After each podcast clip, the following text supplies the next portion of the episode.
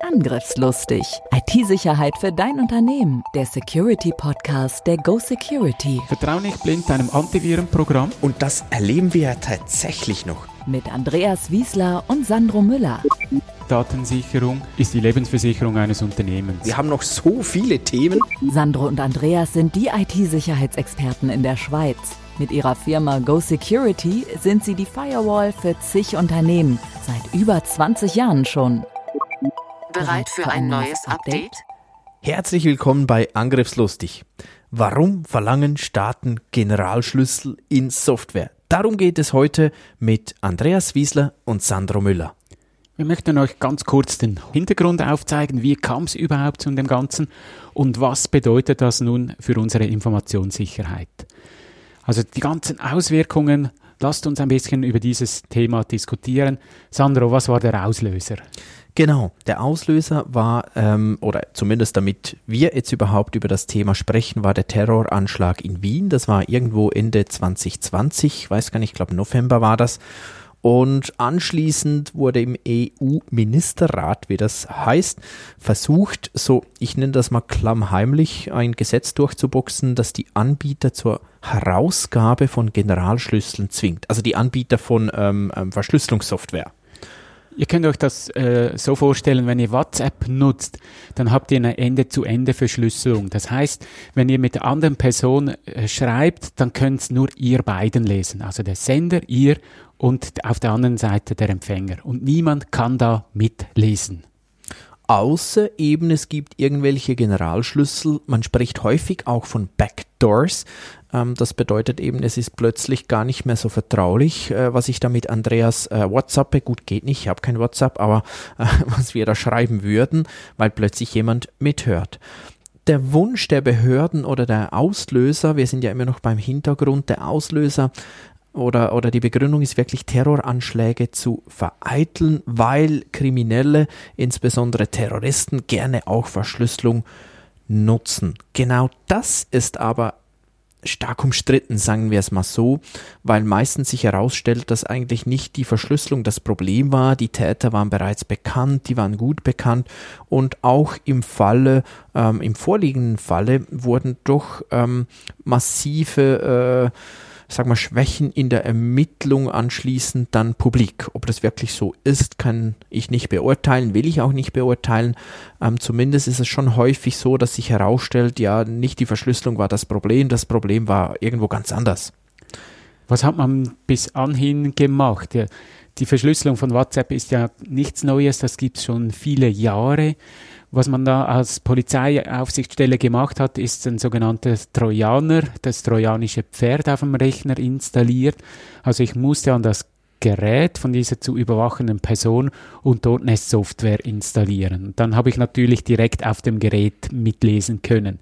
Weil das, das, Gerät kann es ja entschlüsseln, weil das genau. ist ja genau. die Idee. Ich will ja lesen, was du mir geschrieben hast. Macht, genau. Äh, genau. Und wenn ich natürlich schnell wieder Geräte wechsle, äh, muss ich jedes Mal das Gerät wieder neu angreifen. Und das ist ein Riesenaufwand. Also hat man gesucht, wo geht die Kommunikation durch, hat dann gesehen, das sind zentrale Server und dann kam die Idee, dann greifen wir doch dort hinein, in diese Kommunikation. Nur es ist verschlüsselt. Ich kann es nicht lesen, ist nur Datenschrott. Übrigens, ähm, das Bedürfnis nach Abhörung ist ja gar nicht so neu. Früher war das ganz normal, insbesondere in der Telefonie. Also ähm, ich meine auch äh, Swisscom hatte oder hat ganze Abhörmannschaften und ich gehe davon aus, dass das in Deutschland und Österreich äh, nicht anders ist. Ja, schon zu meiner Ausbildungszeit war dies so.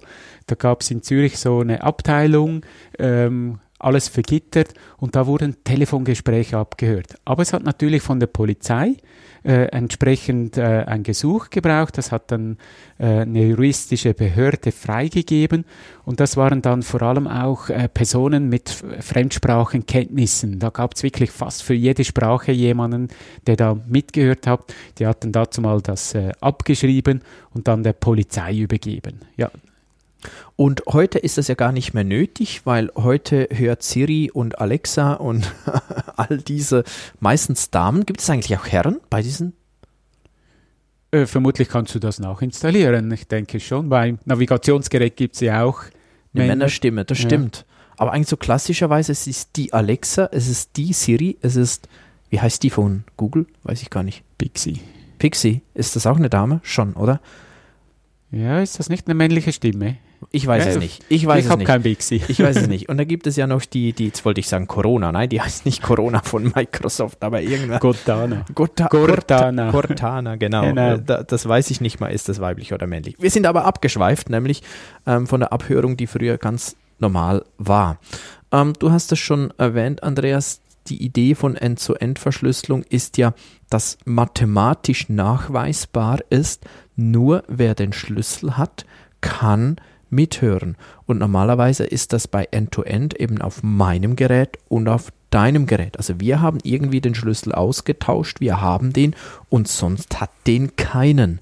Und damit End-to-End-Verschlüsselung überhaupt funktioniert und sicher ist, ist ja die Idee, diesen geheimen Schlüssel, den laden wir nicht irgendwo von Wikipedia herunter, sondern der wird auf meinem oder auf deinem Gerät äh, erzeugt und dann geheim ausgetauscht. Korrekt. Das ist ja eigentlich das A und O bei dieser äh, kryptografischen Funktion, dass ich so ein Schlüsselpaar habe, einen öffentlichen Schlüssel und einen geheimen Schlüssel, den privaten Schlüssel. Mit dem öffentlichen Schlüssel verschlüssel ich, der ist ja, wie der Name sagt, öffentlich und mit dem geheimen kann ich es wieder auspacken. Wir hatten ja dazu schon mal eine Folge gemacht über Kryptographie. Ich verlinke das dann in den Show Notes. Es ist ja auch, oder ich habe das zumindest mal so gelernt, dass die Sicherheit von Verschlüsselung am Schluss nur von dem geheimen, von dem geheimen Schlüssel abhängen darf. Also äh, klassischerweise ist das Verfahren, wie überhaupt verschlüsselt wird, öffentlich. Ja, das ist wirklich so eine, eine Gesetzmäßigkeit in der Kryptographie. Klar kannst du auch ein, ein Verfahren machen, das niemand kennt. Security by Obscurity. Also ich mache es möglichst kompliziert. Aber es hat sich heute durchgesetzt, dass ich Verschlüsselungsverfahren immer öffentlich zur Verfügung stelle. Weil da können die anderen gescheiten Hirne rund um die Welt das anschauen und dann sagen, ja, aber da, da stimmt irgendwas nicht. Schaut das nochmal an. Und dann habe ich eine gute Verschlüsselung. Eigentlich ist alles 0 und 1. Jetzt ist es ja so, dass auch bekannte Persönlichkeiten, bekannte Mathematiker wie Bruce Schneier oder Martin Hellman eigentlich immer die Meinung vertreten, mit Generalschlüsseln wird die Verschlüsselung per se geschwächt, also die Sicherheit wird geschwächt. Mal unabhängig noch von der Schlüsselverwaltung, von der Schlüsselverteilung, aber es ist mathematisch nicht möglich, das gleich sicher zu machen, sobald ich irgendwelche Generalschlüssel habe. Ja, ihr könnt euch ja das so vorstellen, wie vorhin erwähnt. Dieser geheime Schlüssel, der wird auf dem eigenen Gerät erstellt. Also das heißt, er verlässt mein Gerät niemals. Das heißt, ich muss jetzt was einbauen, dass die Stelle in der Mitte diesen Schlüsselaustausch mitbekommt. Das, Oder sogar Macht. ja, wenn sie es macht, Sonst ist könnte gar ja nicht mal, blockieren. äh, wenn sie es macht, ist es ja nicht mal so schwierig, weil dann kann ja die Zwischenstelle den Schlüssel mit jeder Partei aushandeln. Und dann ist es aber immer unverschlüsselt in der Mitte. Die EU möchte aber nicht das machen, die, die komplette Verbindung schwächen, sondern nur bestimmte Verbindungen abhören.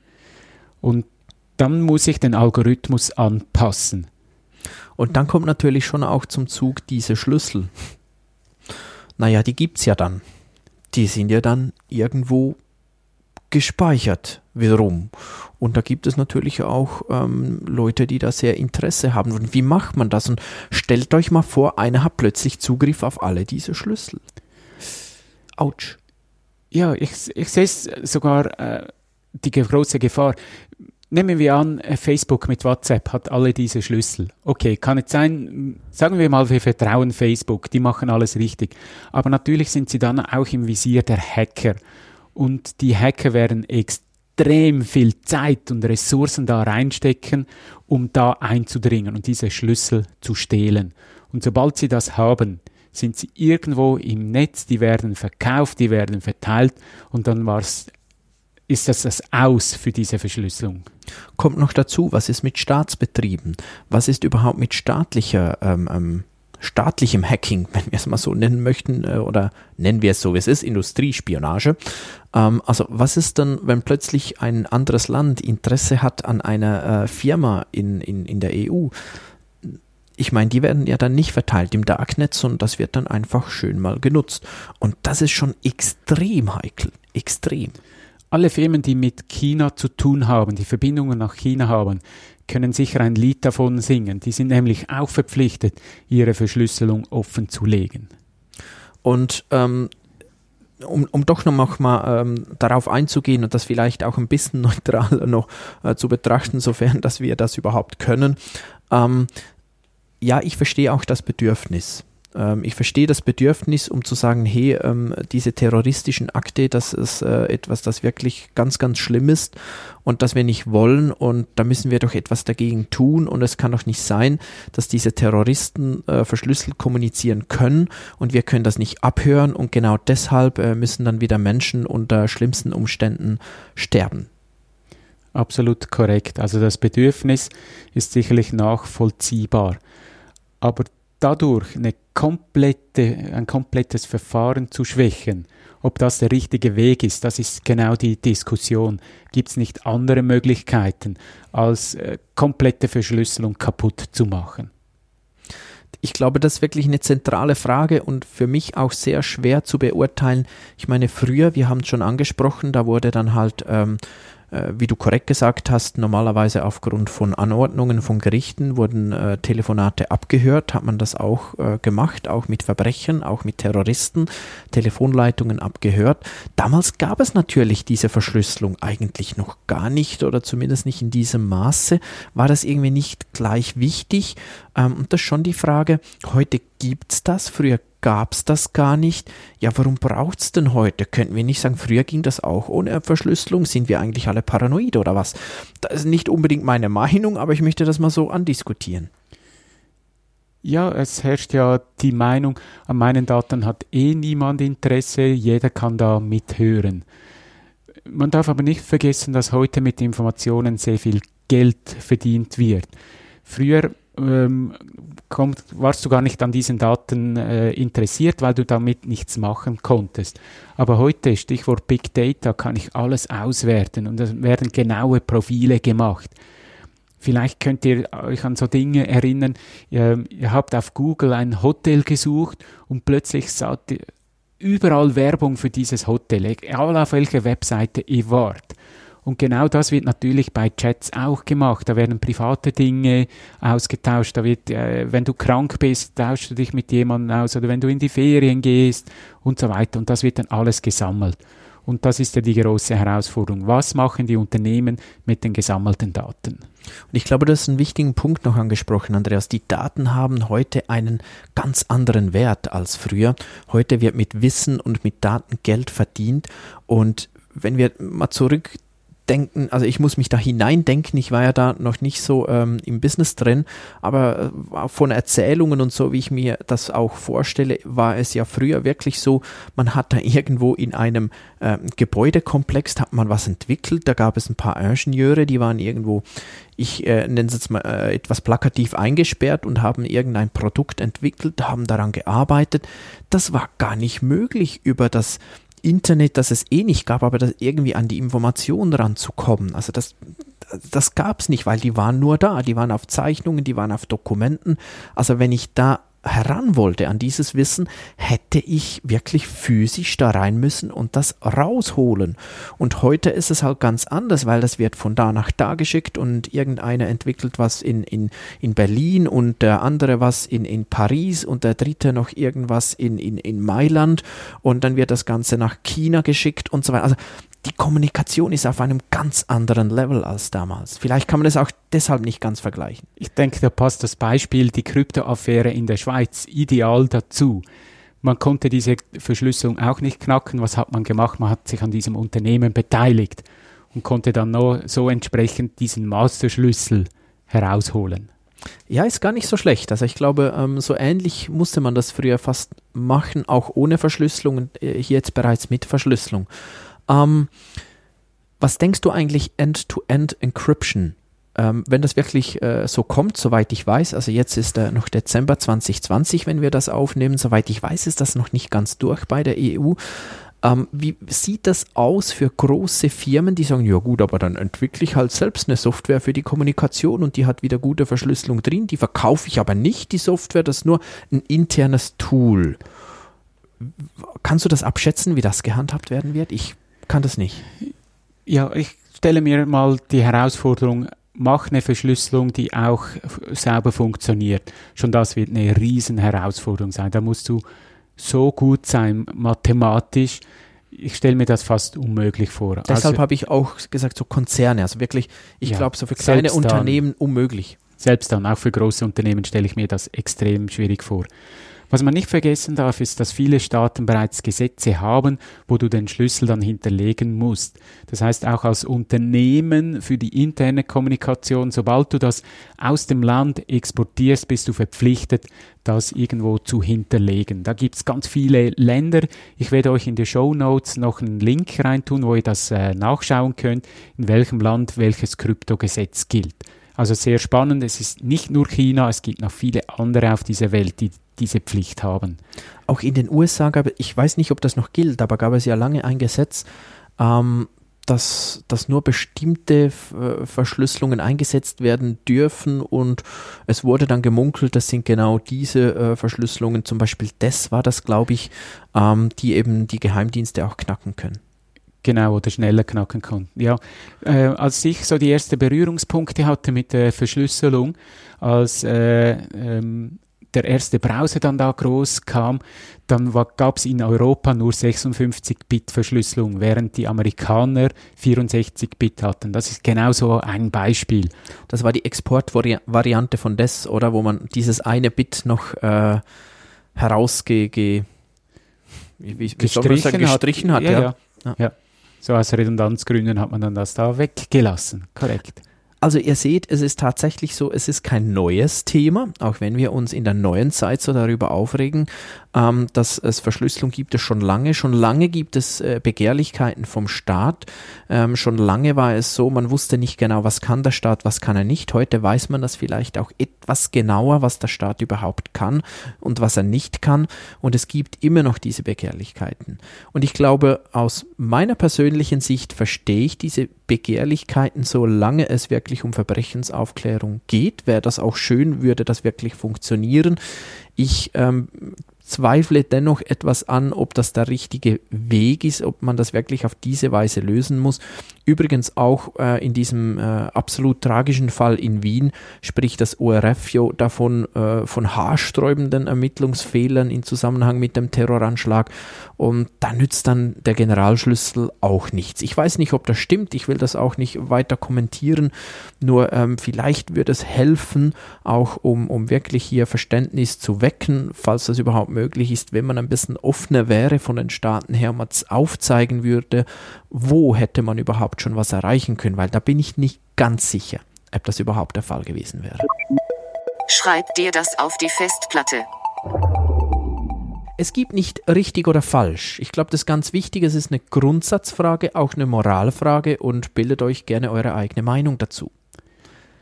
Der Einsatz von Generalschlüsseln wird auf jeden Fall die Sicherheit schwächen. Der Zusammenhang mit Terroranschlägen ist möglicherweise auch etwas fadenscheinig, zumindest im vorliegenden Fall.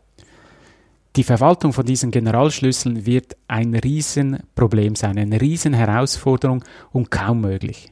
Auch andere Parteien haben Interesse an den Generalschlüsseln, sobald diese existieren. Vielen Dank, wart ihr auch heute dabei bei diesem kontroversen Thema. Falls ihr es noch nicht gemacht habt, abonniert uns. Wir freuen uns auf gute Bewertungen. Wenn ihr irgendwelche Fragen habt, nutzt die Kommentarfunktion. Wir gehen gerne darauf ein. Danke fürs Zuhören. Bis zum nächsten Mal. Tschüss. Tschüss. Danke. Angriffslustig IT-Sicherheit für dein Unternehmen. Der Security Podcast der Go Security. Wie schütze ich mich vor Cyberkriminellen? Welche Passwörter sind sicher? Und was kann passieren, wenn ich gehackt werde? Bleib dran, abonniere jetzt den Podcast. Mehr Antworten gibt es in den nächsten Folgen mit Andreas Wiesler und Sandro Müller. Weitere Updates und Tipps auf gosecurity.ch.